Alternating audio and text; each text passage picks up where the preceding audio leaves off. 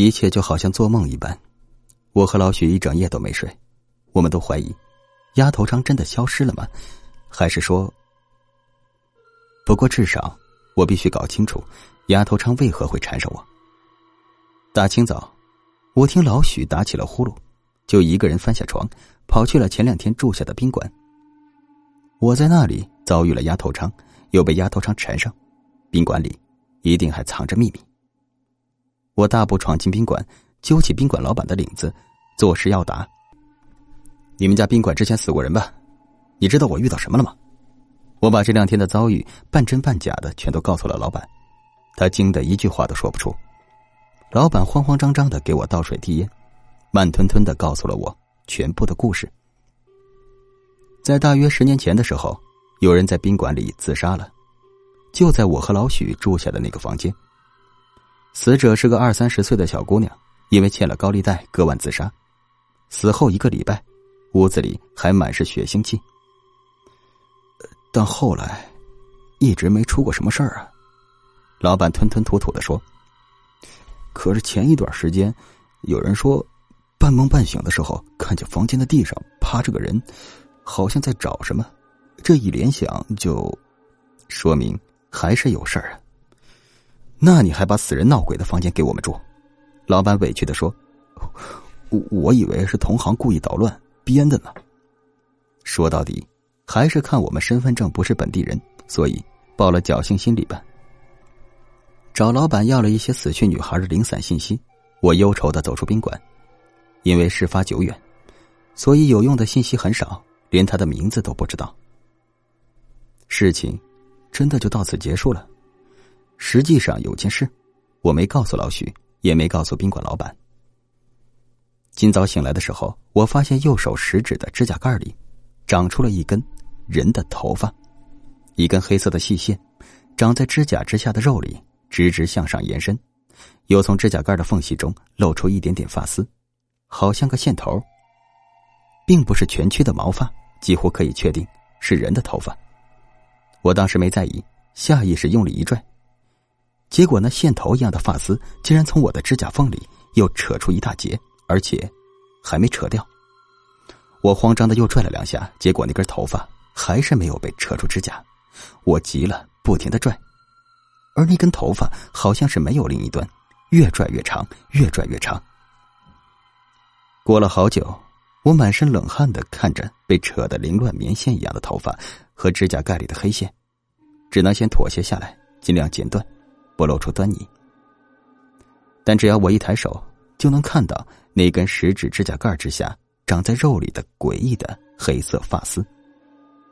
这事儿还没完，我瞒着老许回城里以后，去了趟医院，想查查看指甲里的头发究竟是什么，可惜查不出结果，拍片子啥都看不出来。医生建议，你要是担心的话，就做个手术吧。把这指甲盖给切除，看看里面到底是什么。不，算了吧，这根本就不是做手术的问题。我连滚带爬的逃出了门诊楼。哥，你没事吧？弟弟估计看出了我满脸愁容，自己说话都没力气，还来关心我。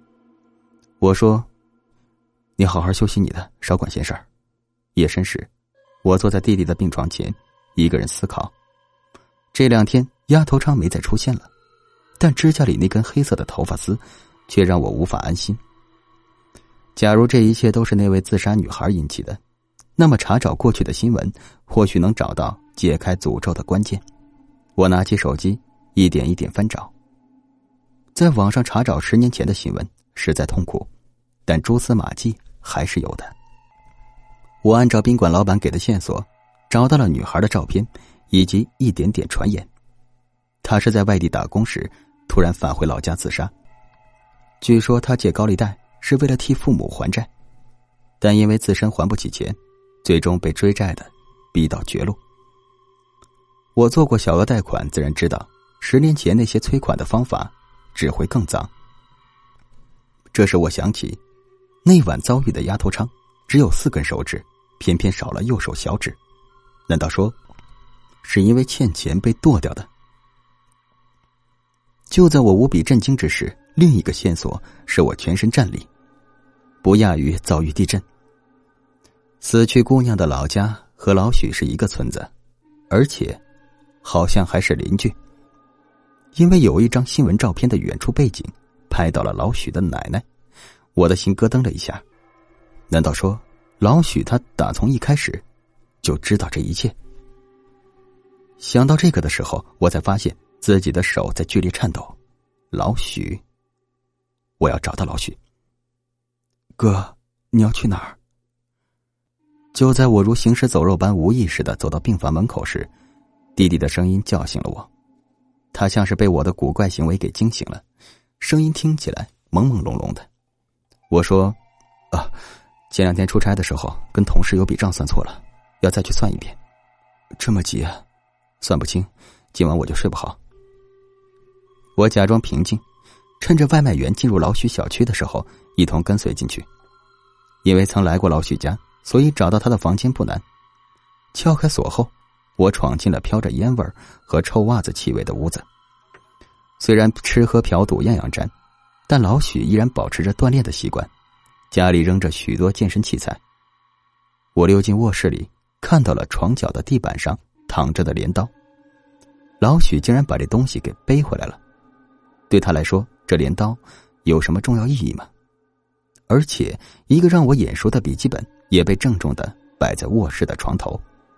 可以看出，老许非常重视这个笔记本。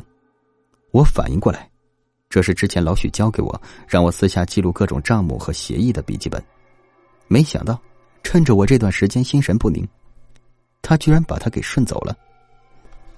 我自认马虎，也从没想过老许会与丫头昌有关联。之前从没思考过这笔记本里藏着端倪。这一次，我满怀心仪的将笔记本从前往后逐页翻开。一页都没漏下，我翻来覆去找了几遍，没发现本子里写着什么邪术或者诅咒的内容。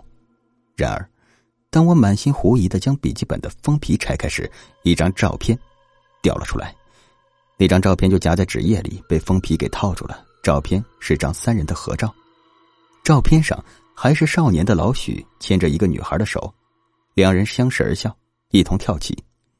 他们身后站着个衣着朴素的女人。应该是二人里某人的家长，这张照片必然是老许的某个重要回忆，或许也是丫头昌的回忆。老许竟然藏得这么深，我明显感受到右手食指开始愈发疼痛，就好像那根头发扯紧了我所有的神经。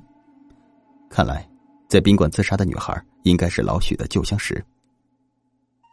老许得知当年的宾馆发生灵异现象，猜到可能是女孩的灵魂作祟。所以喊我一起回老家卖酒，又将笔记本交给我，这些都在他的计划之中。笔记本里夹着这张照片，老许很清楚，能够唤醒丫头昌的某些回忆。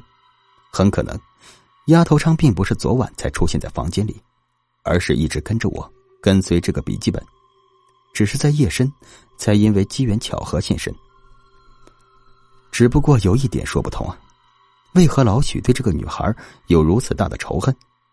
他已经这么可悲的离世了，还因为种种怨念化为丫头昌，而老许竟然选择用镰刀割头这样的残酷方式，让他彻底消失。